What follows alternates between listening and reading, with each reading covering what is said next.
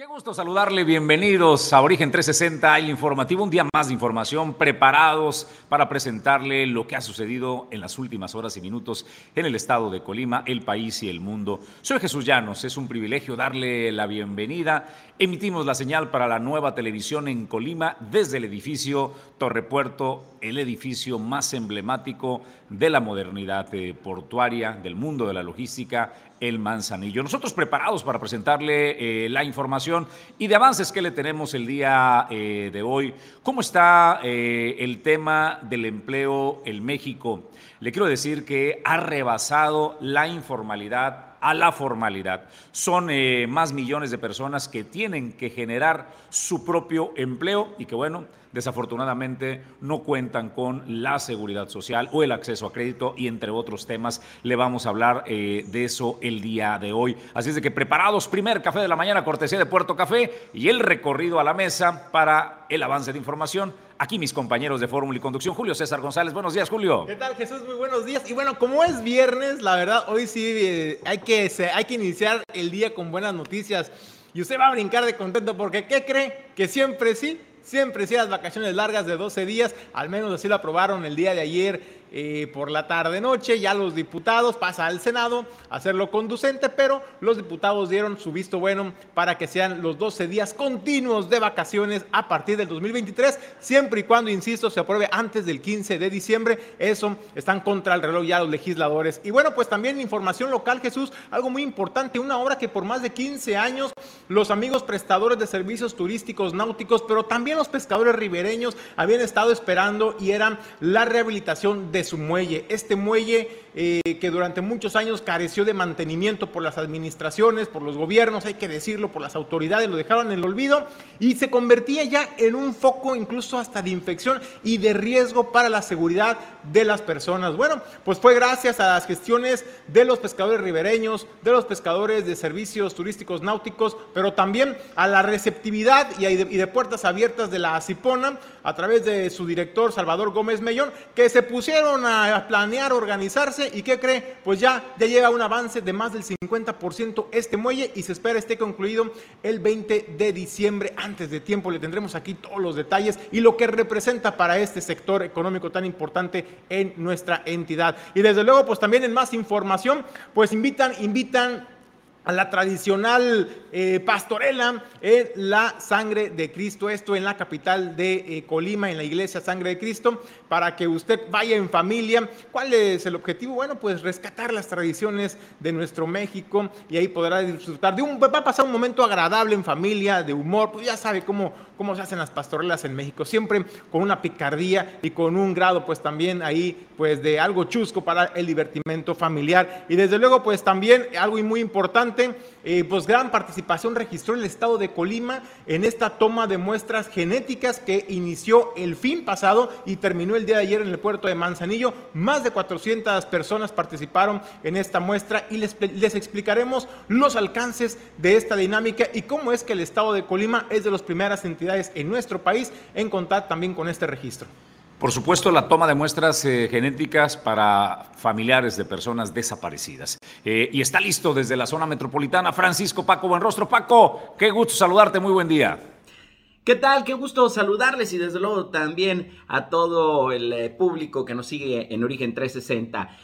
vamos a presentarles más adelante y, ese, ese el avance que tuvimos oportunidad de estar en una rueda de prensa con el senador eh, Ricardo Monreal eh, de Morena. Él estuvo en una reunión con empresarios en la Cámara Nacional de Comercio de Guadalajara y eh, los medios ahí presentes, obviamente que teníamos el interés, desde luego, de este tema de la, del plan B de la reforma electoral que va a pasar ahora al Senado y donde sin lugar a dudas que la participación de eh, Ricardo Monreal eh, en eh, este tema de aprobar o no es vital. Sin embargo, en ese tema solamente refirió que no va a poder emitir ninguna eh, consideración al respecto, en tanto no eh, se lea el documento, que sabemos no se hizo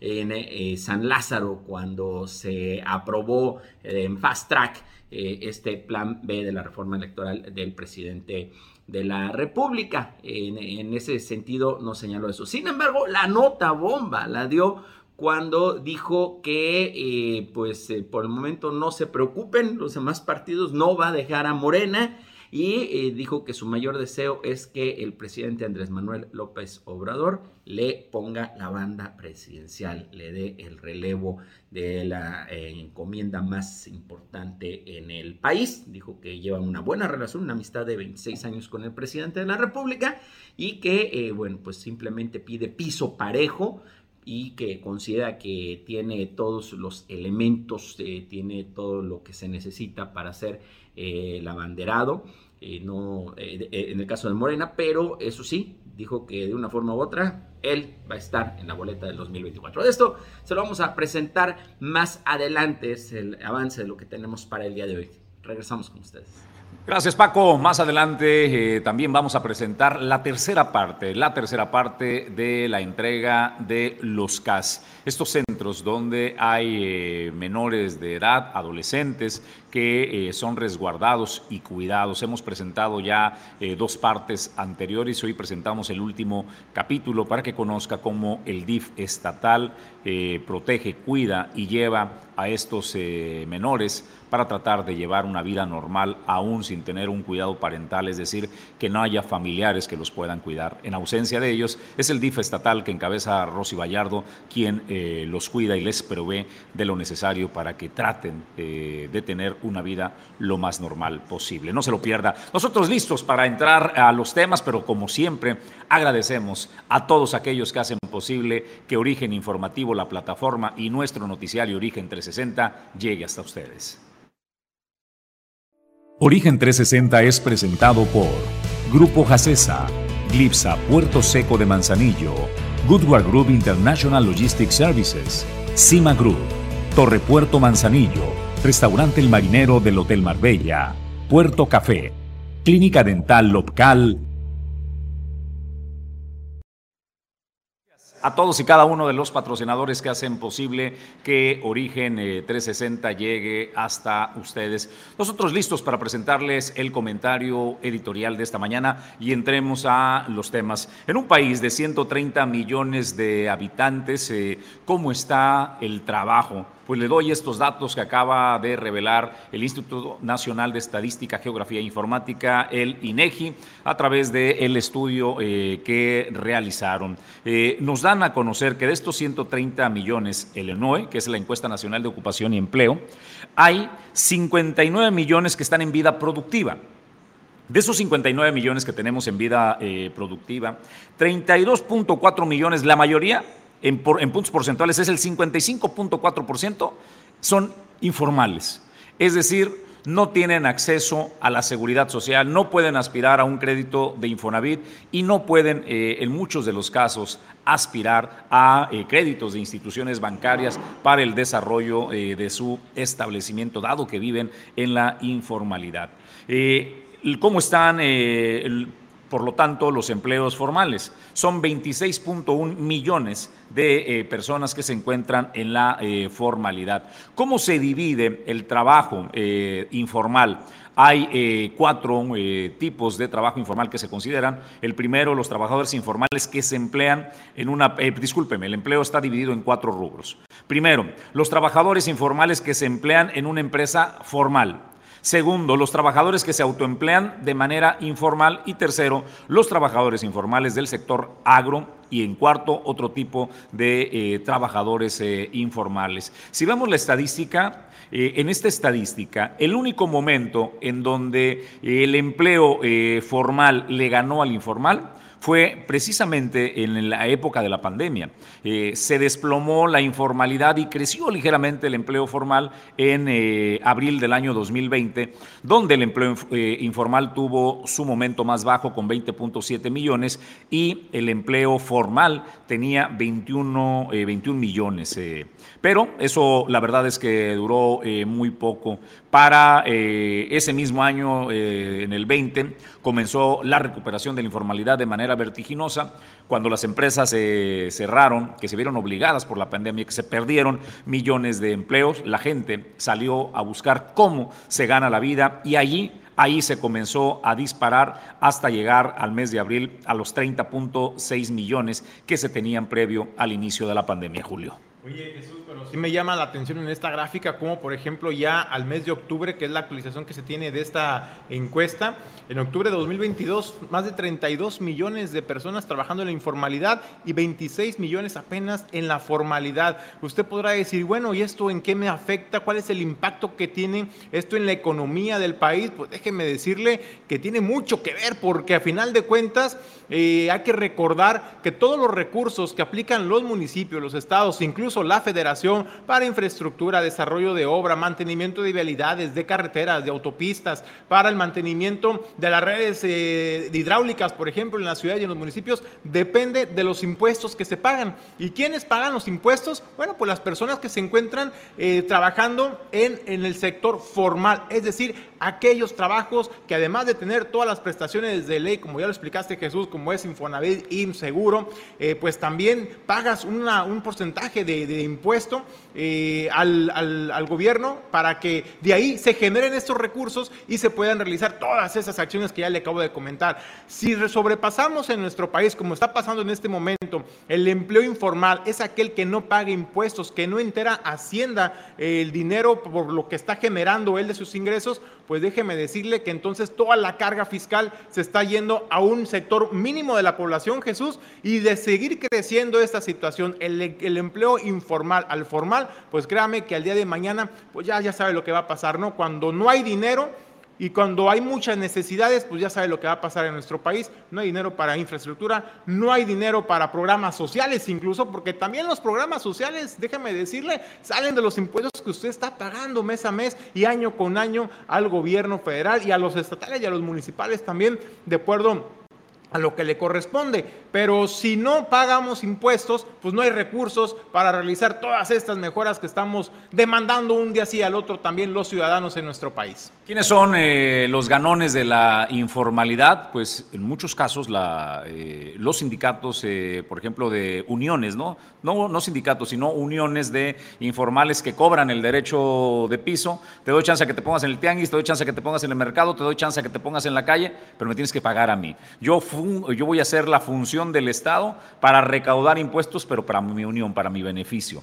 O eh, los propios ayuntamientos, ¿no? Que cobran por la informalidad una cuota a cambio de permitirle a la gente que se establezca en las vialidades. Usted puede ver banquetas ocupadas, eh, negocios prósperos que están en la calle y uno dice, bueno, yo no tengo nada contra el, taquero o la persona que está vendiendo en la informalidad ahí en, en la calle, pero hay quien decide poner su taquería pagando renta, pagando luz, contratando pues eh, personas y tratando de ponerse en la formalidad y no hay manera de competir, ¿no? Cuando tú estás en la informalidad eh, versus la formalidad, tienes al fisco sobre ti diciéndote, págame mis impuestos en tiempo y forma, al Instituto Mexicano del Seguro Social, a eh, y a los demás, mientras que el informal puede respirar con toda tranquilidad, Julio, pagando solamente tal vez una cuota al municipio por la calle o una cuota a una unión de sindicatos por permitirles que realicen su trabajo informal. Me parece, Jesús, que estamos en un momento crucial en, la economía, en el desarrollo económico de nuestro país y yo no veo al gobierno federal, así lo voy a decir, yo no veo al gobierno federal implementando medidas emergentes, por ejemplo, para fomentar la formalidad.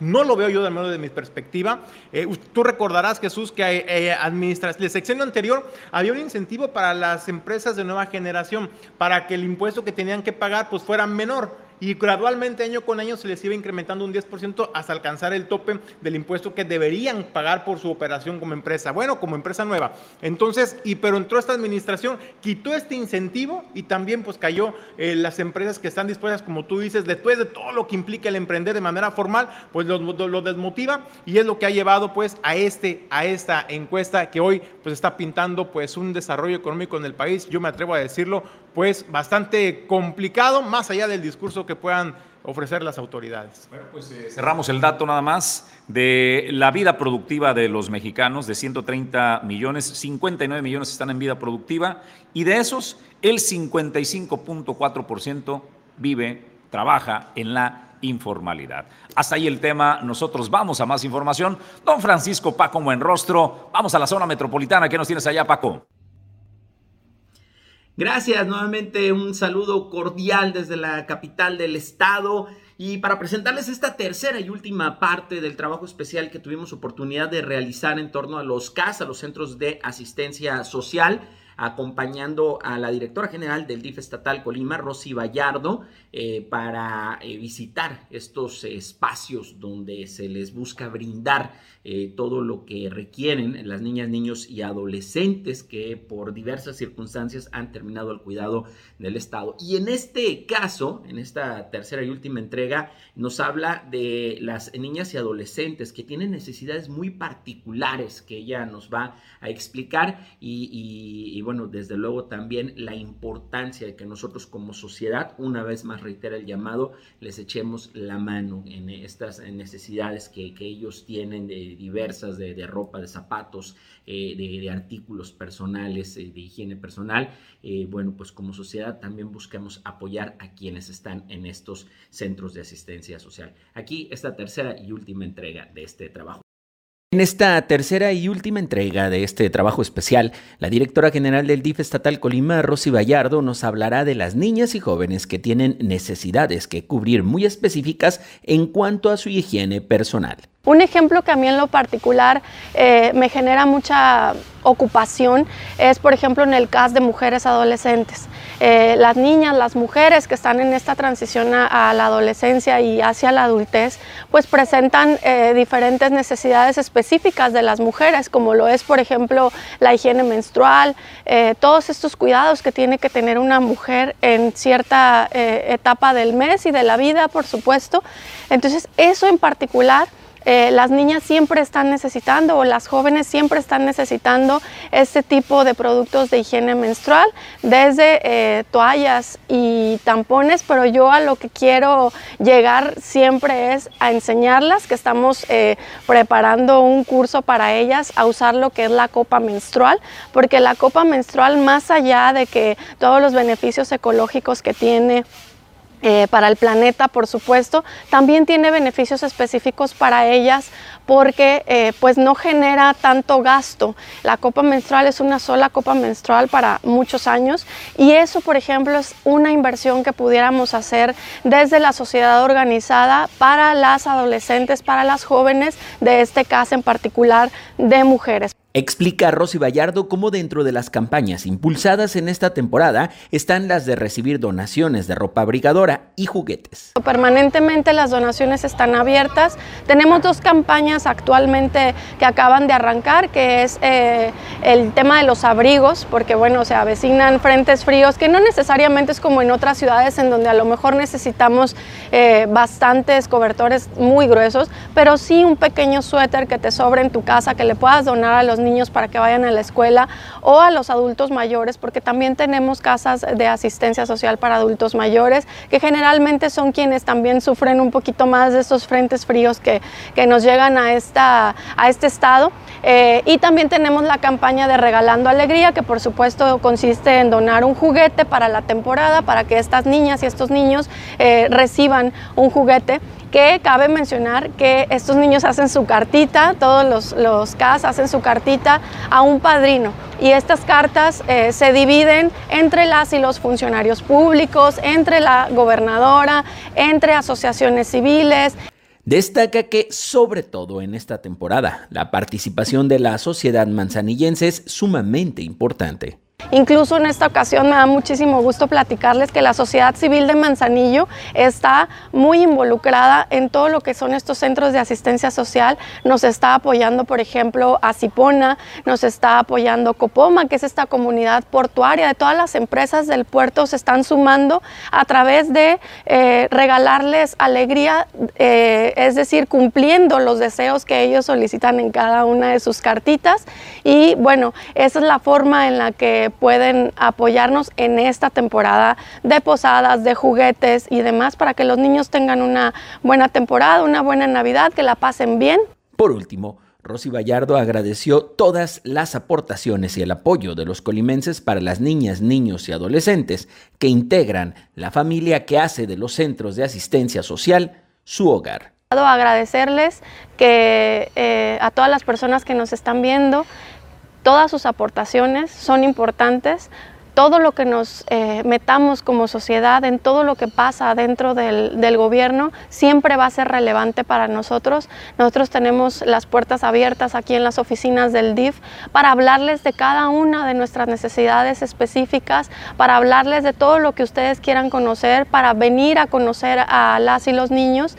Eh, y pues bueno, agradecerles por habernos visitado a través de este medio, eh, agradecerles todo lo que nos puedan donar, siempre será muy bien recibido y muchísimas gracias por participar social y responsablemente en este tipo de causas.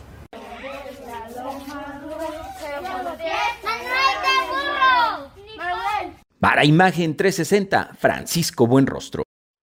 Gracias a Paco Buenrostro. Eh, ya escuchó, ya conoce ahora eh, qué son los CAS, estos centros donde tienen eh, a menores de edad, adolescentes, eh, bajo cuidado, niños, eh, niñas que requieren, han sido violentados física, eh, sexualmente, no tienen una familia que va por ellos y es el Estado quien los tutela y quien eh, los tiene que atender para que desarrollen una vida eh, normal y requieren del apoyo si está en sus manos estos CAS que están distribuidos en el Estado. Ojalá, ojalá pueda apoyarles con esta solicitud y con eso nosotros concluimos las tres entregas del el CAS y del sistema DIF estatal que encabeza Rosy Vallardo. Nosotros vamos a más información. A partir de hoy iniciamos en origen eh, informativo esta eh, nueva sección para el comercio, eh, para los emprendedores que se llama Si hay y bien, en donde vamos a recorrer establecimientos para dar a conocer la oferta, los productos, lo que tú realizas de emprendimiento y e iniciamos con este primero. Pedro Ramírez en la producción y Alejandro González La Pulga en la conducción de Si hay y bien, Beef Marketif fue el primero que hemos eh, hecho este recorrido para que conozca su oferta y productos. Para todos los seguidores de Origen Informativo, hoy nos venimos directamente a Beef Market a conocer productos, tarjetas de regalo, eh, despensas que se pueden regalar en estas épocas decembrinas y todo, todo lo necesario para que usted en su hogar cocine delicioso y coma riquísimo. Gracias a nuestros amigos de Beef Market. Vamos a dar un recorrido. Acompáñenme.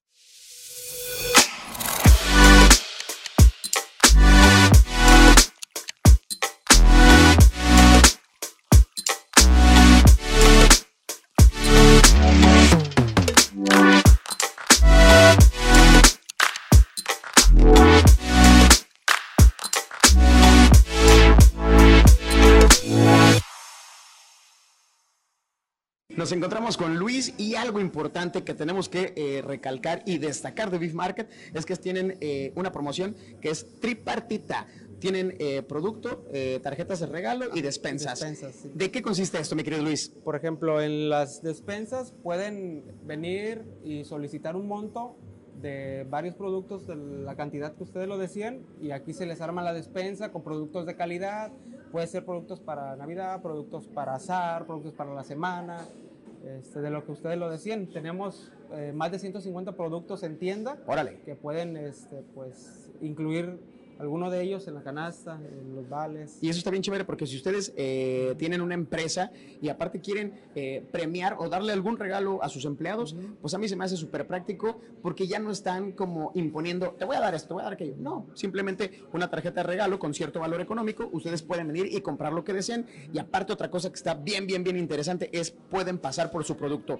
Echan la llamada, levantan este, el pedido oye, te veo a tales horas, pasan y recogen. Sí, sin ningún problema. Eso está súper chévere. Eso eh, me imagino que funciona desde que abren hasta que cierran Sí, las puertas de desde Beef que Market. se abre hasta que se cierra, pueden hablar. Este, si vienen en camino, ¿sabes qué? O ocupar cualquier producto, llegan, ya lo tenemos listo, se lo entrega, pagan, se retiran. Si somos dueños de empresas, somos los meros picudos, los patrones, ¿a dónde podemos marcar si es que deseamos hacerlo de las tarjetas de regalo o despensas? Claro que sí, pueden comunicarse al 314-33-411-13 con Yolanda.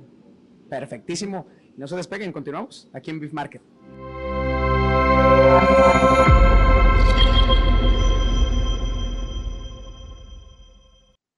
Pues en Beef Market sí hay y bien. Don Julio César González es testigo. ¿Qué tal la pierna del año pasado? Fíjate, Este, precisamente Jesús ayer estaba hablando yo en familia de pues cuál va a ser el menú para este año. Y la verdad es que recordando normalmente pues la pierna y el lomo lo comemos simplemente, siempre en Navidad, no es la tradición. Ajá. Entonces dijimos, bueno, pues otra vez, ¿no? Digo, hace tanto. Y me recordó el lomo, la pierna que eh, compramos aquí en Beef Market. Increíble, suave. Compre de la, de, la, de la pierna premium. La premium, créame que sí es premium y está buena. Y sí hay Jesús. Mira, y, y bien, bien. ¿no? Ya la estoy- ya verdad, estoy babeando, Suavecita suavecita. la carne, qué bárbaro. Como mantequilla se cortaba la carne, el, el lomo solito. Y la verdad es que le va a quedar increíble. Si se quiere lucir en la cena de Navidad con la familia, con la pareja, con la familia que viene a visitarlo, pues vaya y compre productos de calidad para que tenga una cena impecable se luzca como el chef de la casa. ¿eh? Y ya escucharon, ¿no? Lo- la oferta también eh, de la que nos hablaba eh, la Pulga, en donde puede dar tarjeta de regalos para su equipo de colaboradores, les puede dar este beneficio y que ellos decidan, ¿no? Si es pierna, si es pavo, si es lomo, o a lo mejor dicen, pues yo quiero riballo, diezmillo, pasarme mi carnita asada, ahí puede elegir en Beef Market, donde sí hay y bien. Nosotros vamos a otros temas y a más información, Julio César. Oye Jesús, pues bueno, como final de mundial, la verdad se vivió el de ayer en el Congreso Federal.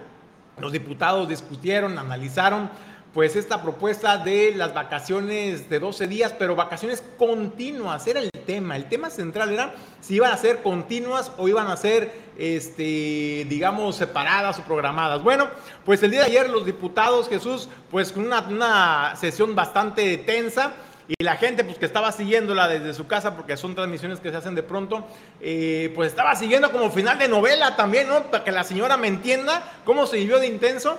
Pues la verdad es que al final aprobaron, aprobaron en lo general y en lo particular con 476 votos a favor el proyecto de decreto de la reforma a la Ley Federal de Trabajo en materia de vacaciones en el que se mantienen los 12 días continuos, esto como periodo vacacional en el primer año de trabajo. Bueno, en esta discusión las mesas directivas de las comisiones de trabajo y previsión social en el Senado de la República y de la Cámara de Diputados anunciaron un acuerdo para que la reforma de vacaciones dignas cumpla con el proceso legislativo y pueda estar plenamente aprobadas antes del 15 de diciembre para que pueda entrar en vigor a partir del 2023. Es decir, si se aprueba y le echan rapidez los senadores ahora pues bueno, podemos estar oficializando para que el próximo año ya usted eh, pueda contar con este beneficio de los 12 días de descanso en su primer año de trabajo eh, laboral. eh, de manera continua. La minuta que ha pasado el martes aprobó la Comisión del Trabajo y Previsión Social, pues tuvo una modificación en una andenada de en la que el artículo 78 tiene una nueva redacción y en el que se establece que el total del periodo que le corresponda conforme a lo previsto en el artículo 76 de la ley, la persona trabajadora disfrutará de 12 días de vacaciones continuos por lo menos. Dicho periodo a potestad de la persona trabajadora podrá ser distribuido en forma y tiempo que así lo requiera. Usted recordará que anteriormente, al principio de la semana, le estábamos dando eh, los puntos sobre este tema en particular, donde se había dicho, Jesús había aprobado en comisiones, antes de mandarlo al Pleno, que eh, sería ya eh, determinación del, del patrón el decir, bueno, pues te lo, no te las voy a dar 12 días, te lo voy a fraccionar. Bueno, pues ahora esta potestad, digamos, pasa al trabajador. El trabajador va a decidir si los quiere los 12 días o si lo quiere fraccionar. Y bueno, pues esto es lo que se aprobó. Esto es lo importante en esta ley, en esta reforma, Jesús.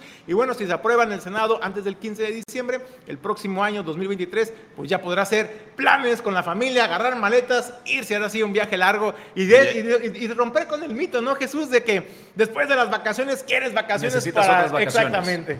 26.1 millones, 26.1 millones de trabajadores son los que están en la formalidad y que tienen este derecho pues eh, de las vacaciones. Falta que el Senado decida. Habían argumentado que eh, pegaría durísimo en el tema de inflación, en el tema también de la capacidad de la empresa y del patrón para poder hacer frente a esto. Vamos a ver eh, qué decide el Senado de la República, pero por lo pronto el eh, Congreso se sacudió y le aventó la papa caliente al Senado. Vamos a la pausa, estamos de regreso en instantes. Esto es Origen 360, la información desde todos los ángulos.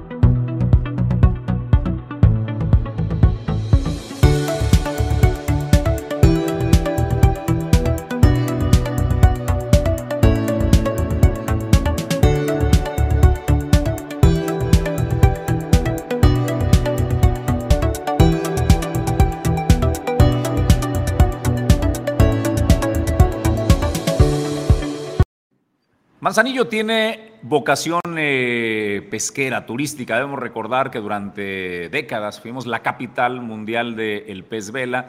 Tenemos un torneo internacional emblemático y eh, hay pocos espacios donde los eh, pescadores deportivos o que ofertan sus servicios de pesca eh, deportiva puedan llegar a un lugar digno. ¿no? El muelle de pescadores tenía al menos 15 años en el abandono, en el abandono no recibía atención, no recibía mantenimiento.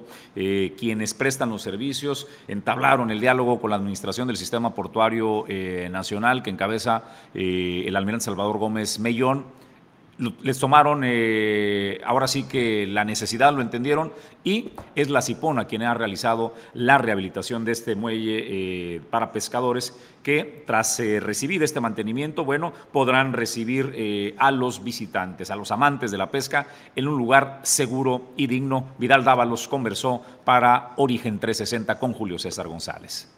Mira, este, este muelle eh, es de usos múltiples, la, mitad pegada a la orilla lo utilizan los compañeros pescadores ribereños, nosotros utilizamos de la mitad hacia en la parte más profunda, 25 metros para los de, pesca deportiva y, turismo náutico, y la cabecera lo usan los de amarradores, Simsa. Entonces este, eh, se construyó en el 2007, tiene 15 años de uso, y abuso. Hay que ser conscientes de que pues se le pone agua salada a la losa, la agua salada es mala para el concreto y si el agua hace cuarteduras y llega a la varilla, pues el muelle se va a caer. Entonces, este, tuvimos una reunión en, en Capitanía de Puerto, donde estuvo presente la región naval, eh, la gerencia de operaciones y de ingeniería de Asipona también, los la dirigencia de los pescadores ribereños, yo por la Asociación de Servicios Náuticos Pezvela y la empresa SIMSA representada por Juan Carlos Castillo y llegamos a la eh, conclusión de que era necesario hacer una evaluación del estado eh, en que se encontraba el muelle, la, la gerencia de ingeniería de API se comprometió a hacerlo, hizo un dictamen y volvimos a tener otras varias reuniones en las cuales pues iba a hacer un costeo y al final de cuentas Acipona que dirige acertadamente el almirante Salvador Gómez Mellón eh, se hizo responsable del costo y de los pagos de esta, de esta, de esta eh, rehabilitación del muelle. Bueno, obviamente que seguridad para atender al turismo. Eh, nosotros somos concesionarios de, turismo náutico ahora con, e, con CEMAR. Nosotros pagamos anualmente unos permisos, tenemos regulado todo lo que sea la cuestión de seguridad, libretas de mar y todo lo que implica eh, una buena atención para el turismo, pero sí obviamente se ocupan instalaciones adecuadas para dar la atención eh, que merece el turismo que visita Manzanillo.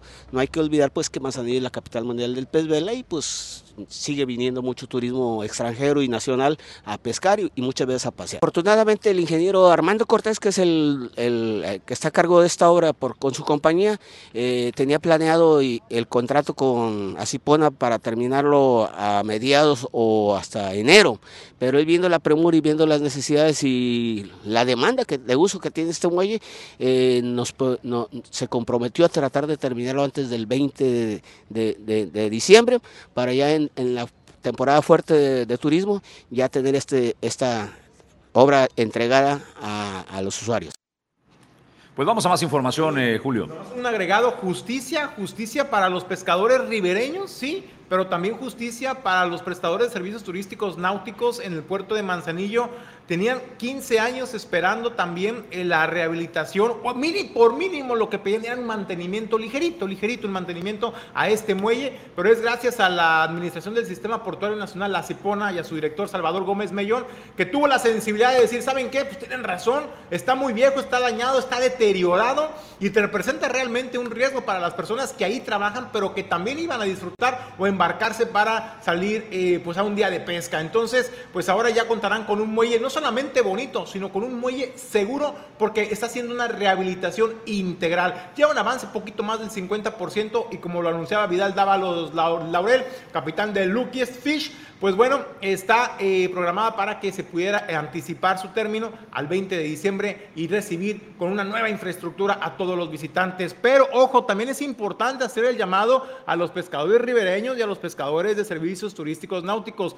Ya la infraestructura la tienen rehabilitada. Ahora depende de ustedes el hacer un buen uso de este espacio, mantenerlo limpio, porque una de las cuestiones de los que también se habían estado manifestando algunos pescadores, Jesús, es de que hay otros colegas de ellos que van y ahí mismo limpian los peces, tiran las vísceras en, en, la bahía y pues todo esto genera pues contaminación porque llegan las mozas con las vísceras y también pues malos olores y así es como reciben a los visitantes. Entonces también depende de ustedes poner de su parte para que esta infraestructura realmente represente pues un, un parteaguas atender mejor a los visitantes.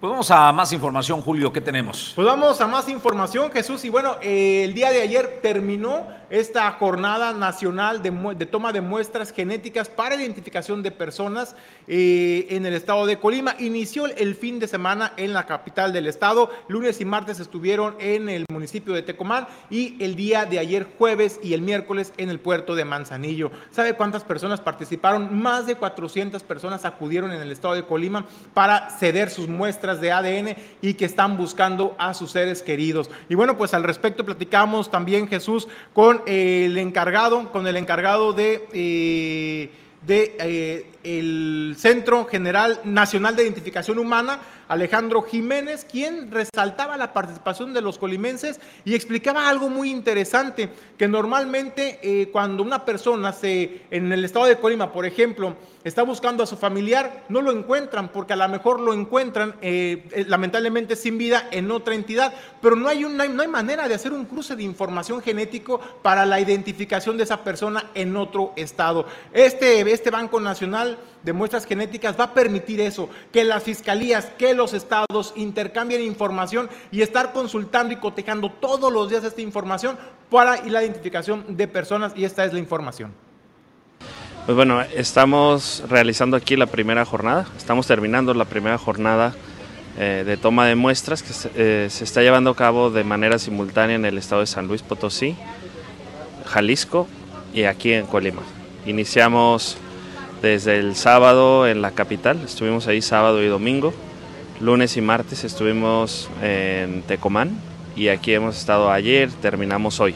Alejandro Jiménez, director general del Centro Nacional de Identificación Humana, informó que más de 400 personas participaron en la Brigada Nacional de Toma de Muestras a familiares de personas desaparecidas, lo que significa hacer un gran esfuerzo logístico para avanzar en algo que representa una deuda del Estado mexicano con las víctimas de la violencia. Resaltó que es el principio para tener un Banco Nacional de Datos Genéticos, que es una demanda de familiares de personas desaparecidas no solo en el estado de Colima, sino a nivel nacional.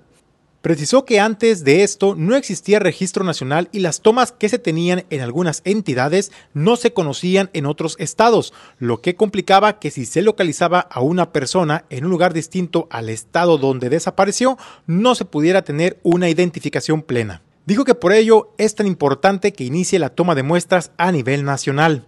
Indicó que las muestras permiten generar una base de datos a nivel nacional y compararla con la que las fiscalías vayan generando, donde por primera vez se podrá hacer un cruce de información entre estados para la identificación de restos. Alejandro Jiménez anticipó que en un par de meses más estarán de regreso en la entidad para entregarle a los familiares que participaron en esta toma de muestras genéticas, pues el perfil genético que les permitirá seguir con la búsqueda de sus seres queridos en otras entidades. Bueno, algo importante, Jesús, hay que decirlo, hizo un reconocimiento especial a los colimenses, primero por su participación en esta primera jornada que se realiza, hay que decirlo, eh, son, se realizó de manera simultánea en tres estados en el país, entre ellos el estado de Colima. Somos pioneros en la implementación y en la toma de muestras genéticas para la búsqueda de personas, pero además también eh, reconoció que el estado de Colima ha dado pasos contundentes en aras de la localización de los seres queridos de las personas. El objetivo de esta dinámica, Jesús, es encontrar a las personas con vida. Lamentablemente se han encontrado restos humanos en otros estados y no hay identificación posible y es por ello que también ayuda también a esta parte. El estado de Colima, hay que decirlo, recientemente usted recordará, se colocó la primera piedra de lo que será pues esta especie como panteón forense. ¿Cuál es la diferencia? Bueno, pues todos aquellos restos humanos que se han encontrado en el estado de Colima van a ir a resguardarse en este sitio especializado para que el día de mañana eh, toda la información genética de estos restos humanos pueda ser cotejados con la base de datos nacional y así poder tener una mayor posibilidad de identificación de estas personas, Jesús, y de esta manera pues se le brinda un trato digno, sí, a los restos humanos, pero también se les, se les brinda un trato digno a las familias y sobre todo la posibilidad, la oportunidad de encontrar a sus seres queridos. Pues vamos a otros temas eh, ya más eh, información para presentarle. Eh, este parque temático dentro de agua de mar se retoma, ¿no? Y lo van a eh, inaugurar en la audiencia, este parque inflable llamado Sea Park, y bueno, tendrá 30 módulos para la eh, diversión y el entretenimiento de la familia en una de las playas más bonitas del puerto de Manzanillo, como es la audiencia. Después de tanto tiempo, ahora sí que no de batallar, sino de que hacer las cosas bien, ya ves que la primera vez pusimos un proyecto de un parque piloto, lo para ver eh, si contaminaba, cómo se podría hacer, cómo se podría ejecutar. Y con ese tiempo tuvimos la oportunidad para poder tener la certeza de dar un parque de primer mundo aquí en Manzanillo.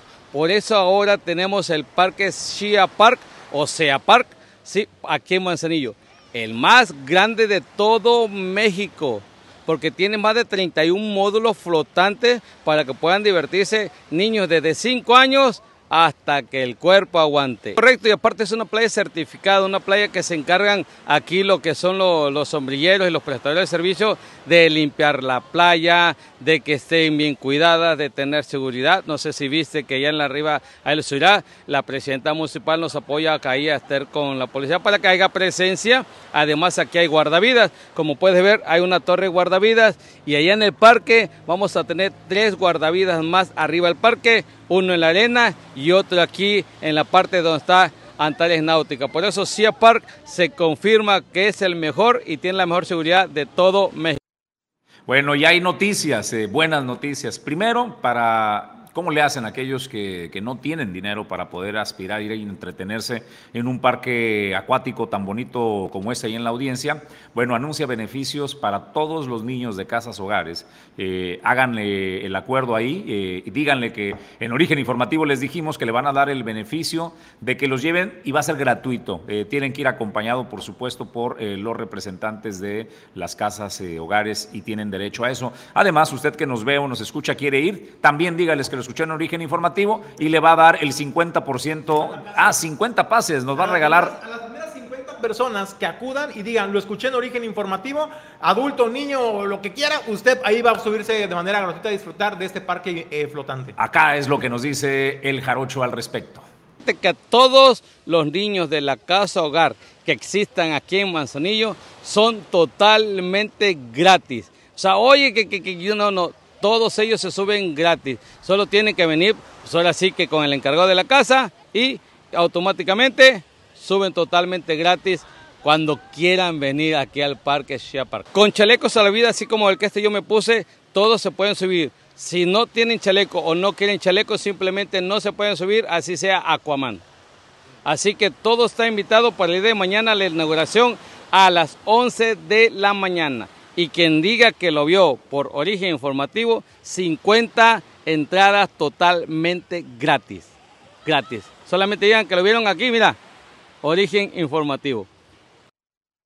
Pues vamos a más información. Acuérdese nada más, eh, diga al parque ahí con, con, el jarocho que lo vio en origen informativo para que eh, le den uno de los 50 pases que tienen para usted. Lleve a sus niños, conozca este parque acuático que está de regreso. Más información, Julio. ¿Qué onda con la Navidad y la Oye, celebración de pues, posadas? ¿Qué onda con la Navidad y con las posadas, Jesús? Pues la verdad es que. Y la cena, ¿no? Híjole, la cena. La verdad es que usted, lo, usted nos va a platicar después del 24 cómo le fue con la organización de la cena, la distribución de los gastos, porque pues, usted, los, usted eh, que es eh, pues la que se dedica o el que se dedica a las compras y a la preparación de la cena, pues ya lo está sintiendo, ¿no? En el día a día, en la preparación de los alimentos, cuánto cuesta el kilo de huevo, cuánto cuesta, por ejemplo, el aguacate, caramba, ¿no? También el arroz, el frijol, el jitomate, la cebolla, caramba, ya ni unos huevitos a la mexicana uno se puede disfrutar, Jesús, en familia, porque ya la verdad sale bastante costoso, ya también ya se incrementaron los costos, y la cena de Navidad no es la excepción. Y bueno, y es que de acuerdo a lo que pues informan,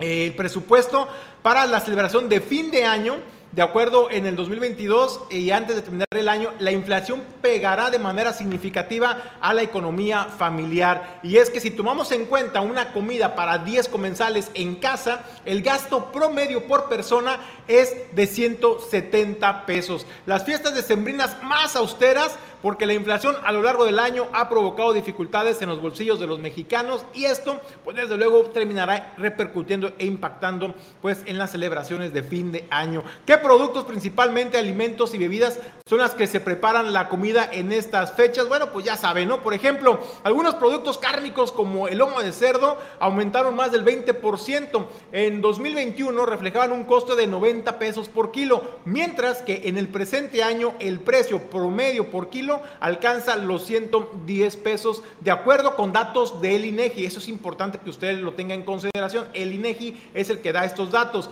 El alza, por ejemplo, en el costo de los productos se traduce en un mayor gasto para las familias de acuerdo con datos de la Asociación Nacional de Pequeños Comerciantes para las celebraciones de Navidad y fin de año. Los mexicanos van a gastar en resumen 30% más en la cena de este año en comparación con lo que se invirtió o se eh, gastó en la cena de 2021. Y es que también, por ejemplo, si tomamos en cuenta una comida para 10 personas en casa, el gasto es de 170 pesos. Estima que en promedio las familias gastarán durante diciembre más de 10 mil pesos en las fiestas como posadas, Navidad, Año Nuevo. Y esto es lo que eh, señala eh, pues esta organización Jesús, Asociación Nacional de Pequeños Comerciantes. Así es que eh, rompa el cochinito, a lo mejor pues ya no va a haber para regalos este año, ¿no? Pero a lo mejor pues hay que invertirle a una rica cena en mesa para disfrutar en familia. Gracias, eh, Julio. Vamos a más información. En Origen 360 conversamos con el senador de la República, Ricardo Monreal. Diversos temas eh, que se abordaron, pero también manda un mensaje. Dice que no se entusiasmen eh, mucho los, los detractores de Morena, que él no se va de Morena, al menos no en el plazo inmediato. Aquí la conversación para Origen 360. De visita en Jalisco para reunirse con empresarios locales, el senador morenista Ricardo Monreal reiteró su interés de suceder al presidente de la República y aseguró que estará en la boleta en el 2024. No, yo aspiro a suceder al presidente de la República con toda seriedad. En su momento deseo que me entregue la estafeta, la banda presidencial, y lo hago con toda responsabilidad. Pero una vez que llegue la convocatoria, yo lo único que he pedido es piso parejo, reglas claras y que no se viole la constitución y la ley. Y creo que puedo convencer a la población y a la militancia en que reúno las características eh, y reúno las condiciones mejores para poder lograr la reconciliación en México y la transformación, continuar con el proceso de transición política. Referente a su relación con el presidente López Obrador, Monreal Ávila afirmó que tienen una relación de amistad forjada a través del tiempo. Tengo una relación de respeto, de amistad. Tengo 26 años trabajando en su movimiento, 26 años acompañándolo en las buenas y en las malas, que han sido malas malas, salvo el 18 que fue buena, pero siempre vivimos acosados, perseguidos, con limitaciones económicas para hacer nuestra movilización eh, y le tengo respeto al presidente. Pero porque ahorita no hizo balanza con él. Sí, ahorita y después, lo único que quiero es participar. El hecho de querer participar no quiere decir que esté confrontado con él.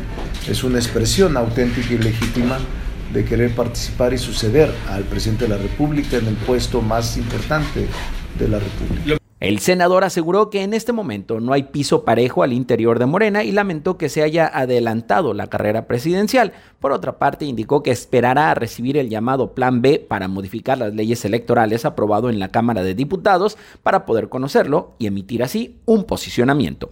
Para Origen 360, Francisco Buenro. Pues vamos a otros temas y a más eh, información, eh, Julio. Bueno, pues en más información, pues ya estamos en época de sembrina, se respira pues ya el clima navideño y bueno, pues es la época de las pastorelas. Bueno, pues el padre, el sacerdote Carlos Santana Covarrubias de la Sangre de Cristo, esto en la capital del estado, hace una invitación muy atenta a todas las familias de la zona metropolitana para que participen y se suman y disfruten de una pastorela pues muy adaptada desde luego al contexto local, pero desde luego también pues para llevar un poco de sonrisa y diversión a las familias.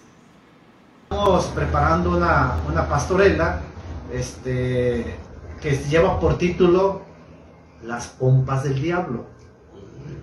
Nomás que quiero hacer la aclaración, el nombre original, porque es una adaptación de una pastorela que tiene el nombre original, que son los soplidos del diablo.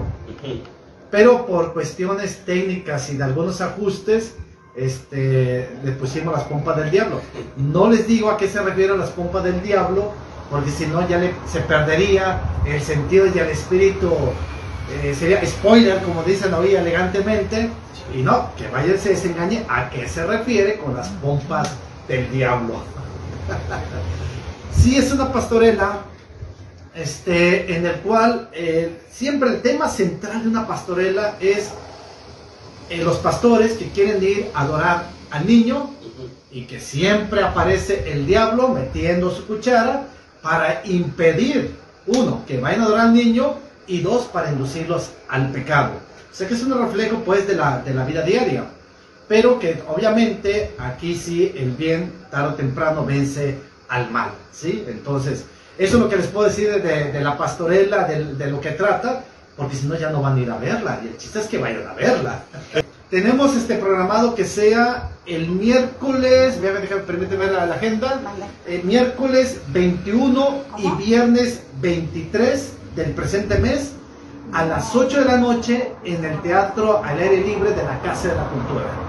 O sea que van a ser solamente dos este, representaciones. Pero repito, miércoles 21 y viernes 23, 8 de la noche en el Teatro al Aire Libre de la Casa de la Cultura. ¿Cuántos artistas participan en esta pastorela? No los he contado, pero aproximadamente seremos como uno entre 10 y 12 personas que estaremos eh, participando en esta pastorela. Este, bueno, por motivo de la pandemia, pues retomamos la, la pastorela el año pasado, con ciertos temores por el posible contagio, porque hace dos años, pues sí no pudimos representar nada. Y es que, bendito Dios, tengo más o menos 25 años haciendo pastorelas en las diferentes comunidades donde he estado. Y es que, la, si usted me pregunta, padre, ¿por qué razón hacen las pastorelas? Lo hago por las siguientes razones. Uno, para rescatar esas tradiciones mexicanas tan ricas que son y no aprovecharlas. Eh, segundo, para ofrecer un mensaje de esperanza y más ante esta situación tan difícil y adversa que estamos viviendo. Tercero, para hacer reír un poquito a la gente. Hoy la gente necesita reír un poquito, ¿verdad? Eh, ante este, todavía en situación de pandemia, eh, la, violencia que está eh, en las calles, las consecuencias que ha traído la pandemia y esta violencia. Bueno, no se pierda la oportunidad ahí en la zona metropolitana, sobre todo en la capital. Julio es una de las iglesias pues, muy reconocidas, muy emblemáticas en esta, en esta zona y además un padre simpático. la verdad es que yo nada más cuando estaban, estaban transmitiendo la rueda de prensa Jesús, la verdad es que pues sí te da gracia de cómo lo explica el padre, porque le preguntan, ¿Y qué papel va, a desarrollar el padre? Dice, ah, no, eso se esperan hasta la pastorela, porque claro, ¿no? La sorpresa. Entonces vamos a ver si será, a lo mejor sale de, diablito el padre, no lo Imagínate al padre de diablo. Bueno, pues eh, no se pierda la pastorela en Colima Capital. Gracias a quienes eh, siguen Origen 360 en la plataforma Origen Informativo. Le mandamos un saludo a Maite, gracias Maite, Melisa Enando, gracias. Enrique Fajardo, un abrazo. Y por supuesto a Lalo Galán y a todos ustedes que cada día... Eh, siguen Origen 360, el informativo. México no pasó eh, pues de los dos primeros partidos, ¿verdad, don Julio César González? Pero ¿sabe dónde es subcampeón? En el gasto. Para que vea cómo es eh, el tema, eh, de repente pues causa confusión en un país donde dicen que vivimos en crisis y tenemos más de la mitad de la población vive en la pobreza extrema. Bueno, pues en, en Qatar Fuimos los segundos más gastalones, los que más billete llevaban. Visa es eh, la socia de la Federación Internacional de Fútbol, de la FIFA, y es el patrocinador oficial. Visa es también una de las tarjetas más utilizadas en el mundo y tiene una tecnología de trazabilidad que hasta por país categoriza, ¿no? Este, quiénes son los más gastadores y hace un corte. La afición que más gastó eh, fueron los estadounidenses. Ellos tienen un consumo eh, del 18%.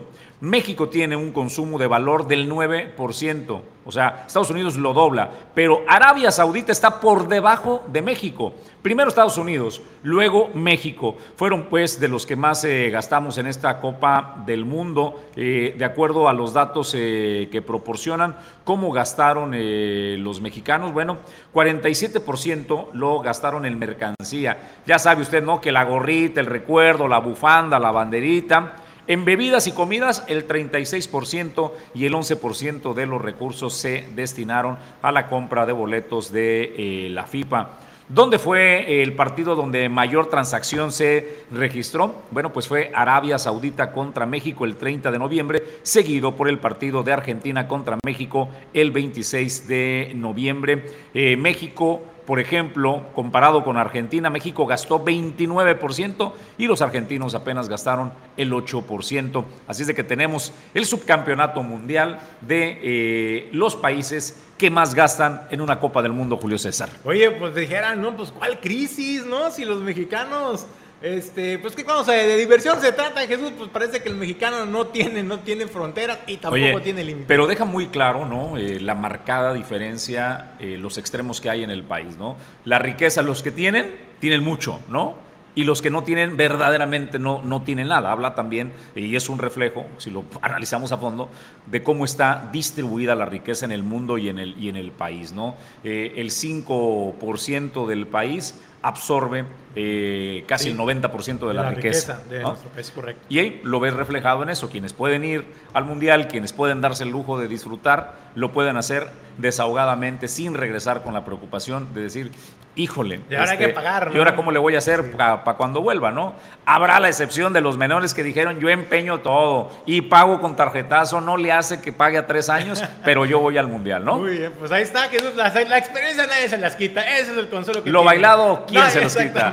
Julio, nos vamos. Jesús, nos despedimos. Muchas gracias a ustedes por acompañarnos en este recorrido informativo. Los esperamos el lunes 7.30 con más información. Gracias a nombre de Francisco Paco Buenrostro, de Alejandro González La Pulga, con su nueva sección de Sí y Bien. Gracias a Pedro Ramírez en la producción adjunta, Ulises Quiñones en la producción general. Yo soy Jesús Llanos y le deseo que tenga un extraordinario fin de semana.